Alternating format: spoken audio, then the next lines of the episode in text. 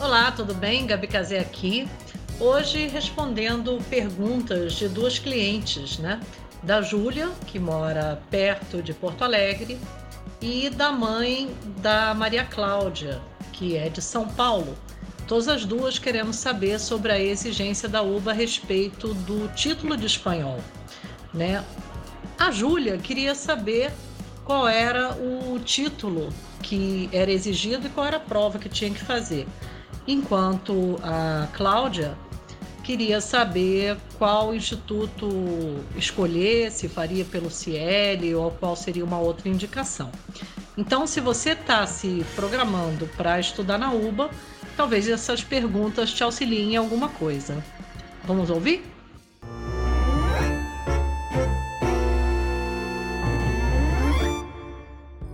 Gabi, deixa eu te perguntar só mais uma coisa.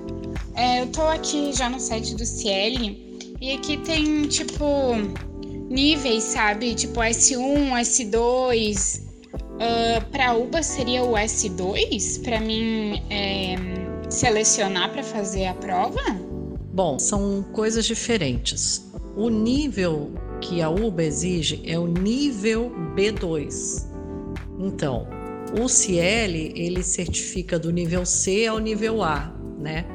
Então, assim, o intermediário é o B2 tá? Então, esse é o nível, que é, o, é a nota que você vai ter que tirar na prova, seria B2. Agora, respondendo a Cláudia e falando também um pouco sobre o trabalho que eu desenvolvo aqui.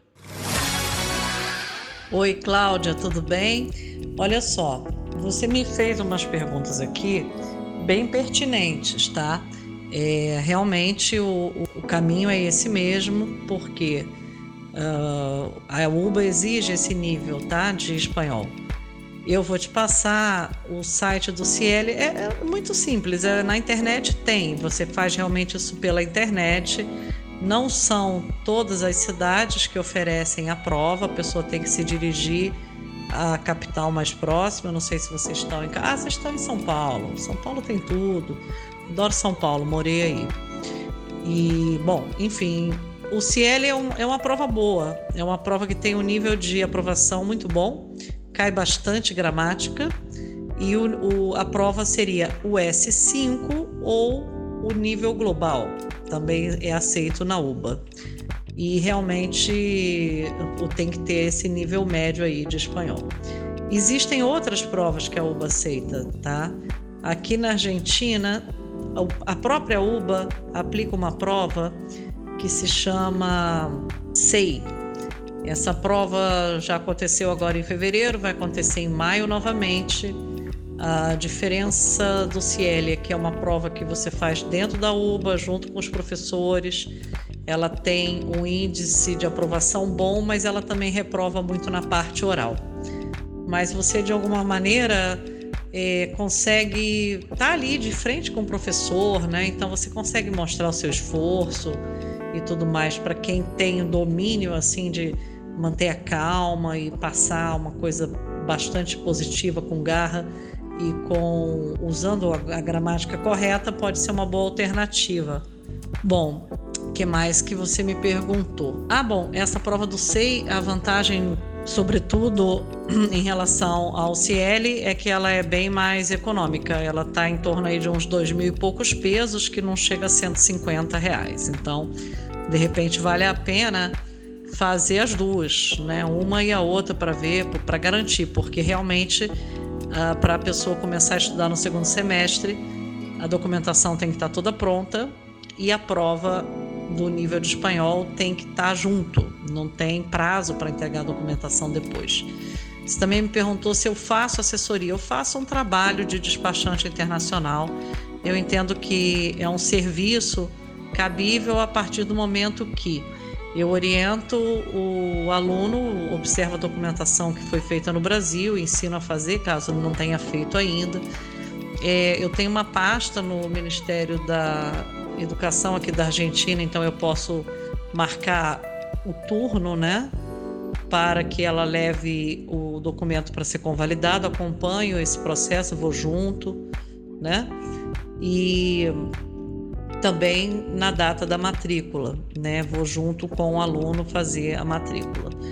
É, bem corrido para o segundo semestre, mas eu acredito que ela tendo seriedade para fazer, vocês é, já tendo se estruturado para isso, é, em termos de planejamento mesmo, tá?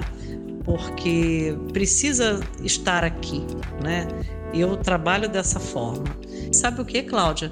Esse, essa matrícula na UBA, ela é gratuita realmente. O governo argentino garante isso e nós, como cidadãos do Mercosul, temos direito. Né? Então, você realmente pode fazer sozinha.